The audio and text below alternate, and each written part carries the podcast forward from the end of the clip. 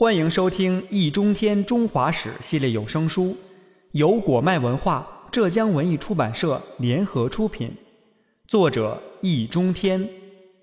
请听第二十一卷《朱明王朝》第二十三集《人在江湖》。陈洪寿创作《水浒叶子》时，梁山好汉故事的基本定型已将近三个世纪。尽管我们现在所能看到的《水浒传》最早版本刊刻于万历十七年，即陈洪寿出生前十年，但学术界大多认为他的文本应该在明初便已由施耐庵完成。比《水浒传》更早的是《三国演义》，这是中国第一部长篇小说，作者罗贯中，现存最早版本刊刻于嘉靖元年。不过，目前广大读者看到的却是清代康熙年间毛伦和毛宗岗父子改写过的一百二十回本。两个版本的区别，这里无法讨论。对于毛本的批评，则已在《三国记》一卷中展开。需要强调的仅仅是，无论哪个版本塑造的，都只是三国人物的文学形象，不能与其历史形象混为一谈。民间形象就更是千姿百态、五花八门。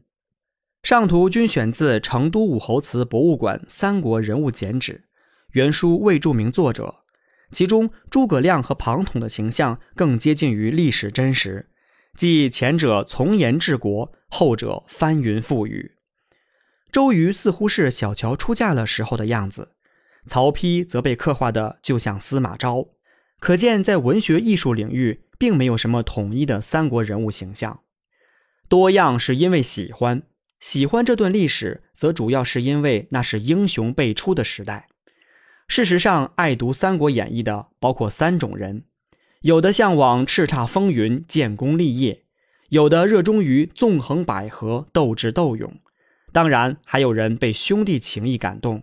尽管桃园结义并非史实，但作为按照大众口味包装过的历史。元代的《三国志平话》中就有刘备、关羽和张飞太行山落草的故事，这虽然未免荒唐，却说明江湖义气和草莽英雄被普遍认同，大众也不在乎所谓历史真相，反倒更愿意将自己的价值取向投射其中。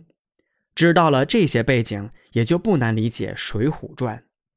没错，那是一部关于江湖的非武侠小说。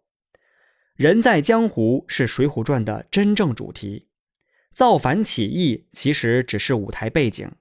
事实上，并非所有人都是被官府逼上梁山。山寨二号人物卢俊义就不是，老寨主晁盖一伙更不是。没有谁逼着他们去劫取那生辰纲，事成之后，他们也没索性造反。如果不是走漏消息遭到通缉追捕，哪里会落草为寇呢？如此这般，恐怕只能叫闹上梁山。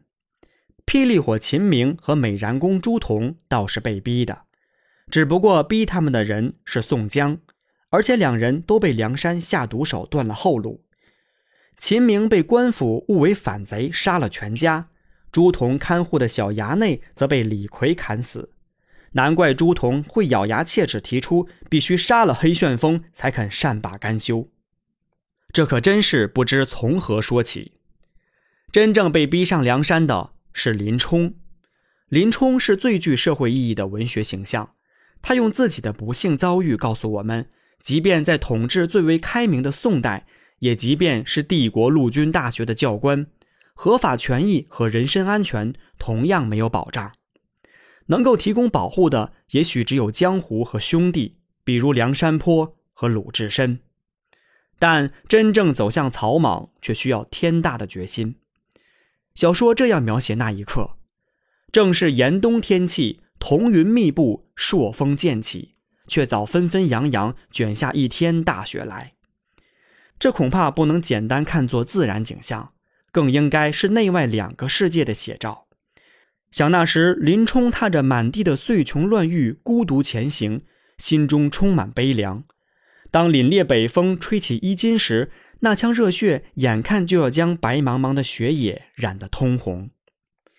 林教头风雪山神庙，也成为经典中的经典。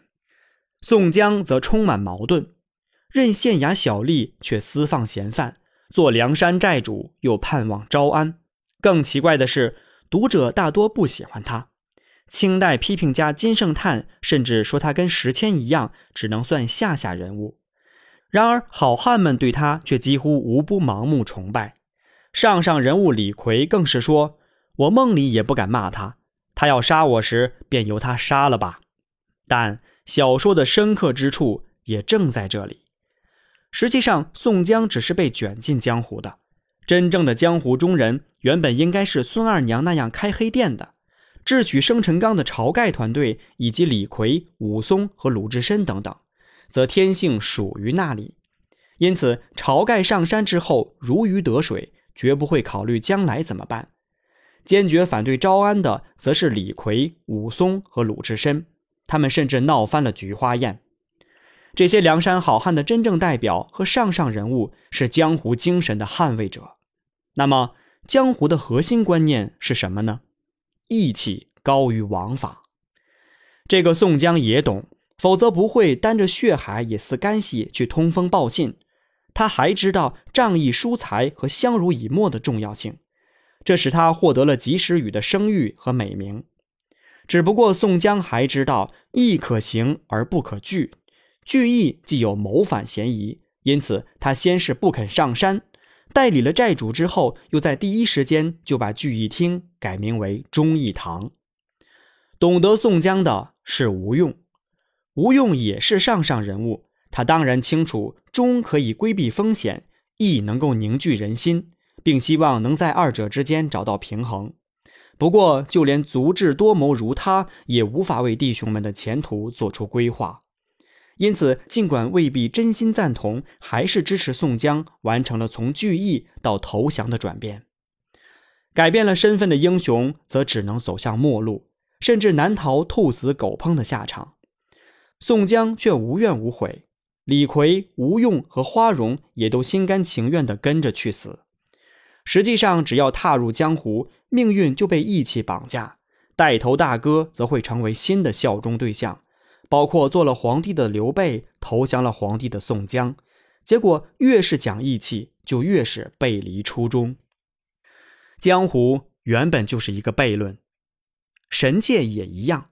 吴承恩的《西游记》可以说是《水浒传》的镜像，成为斗战胜佛的孙悟空，则是修成正果的江湖好汉。当他在花果山自在逍遥，与牛魔王等一众兄弟呼朋引类时，我们分明看到了梁山坡的影子，只不过更加理想化，也无需打家劫舍。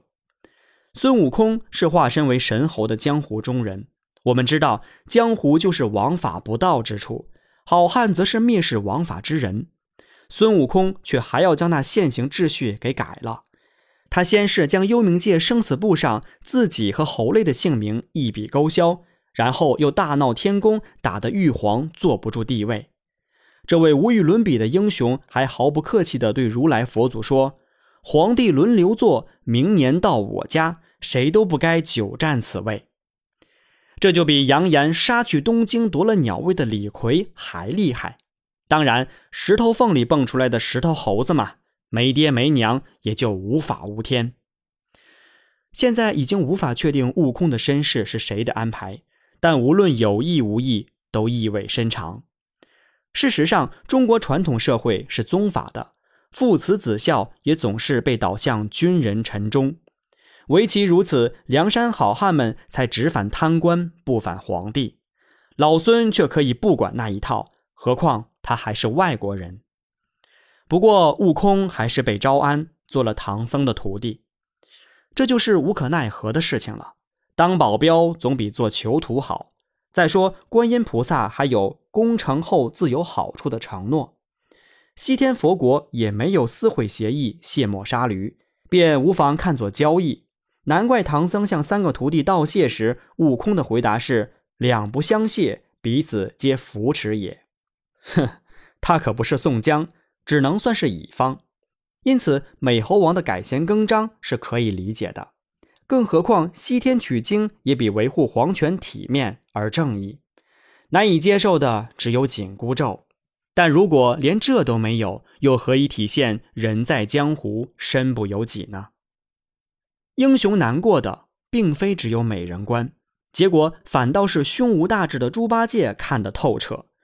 观音菩萨度他皈依佛门，他竟回答：“依着官法打杀，依着佛法扼杀，去也去也，还不如捉个行人，肥腻腻的吃他家娘，管他什么二罪三罪千罪万罪。”这样的人加入团队之后，当然难免巡山时睡大觉，耳朵里藏私房，动不动就扬言退群。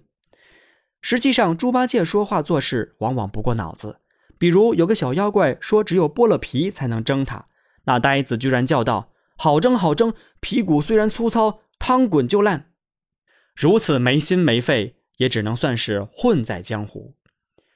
江湖到了这一步，则已是市井。市井之人不大多都是混日子的吗？他们对于王法和佛法不也仰而不信吗？然而明中叶思想和文化的悄然转型却也正在其中了。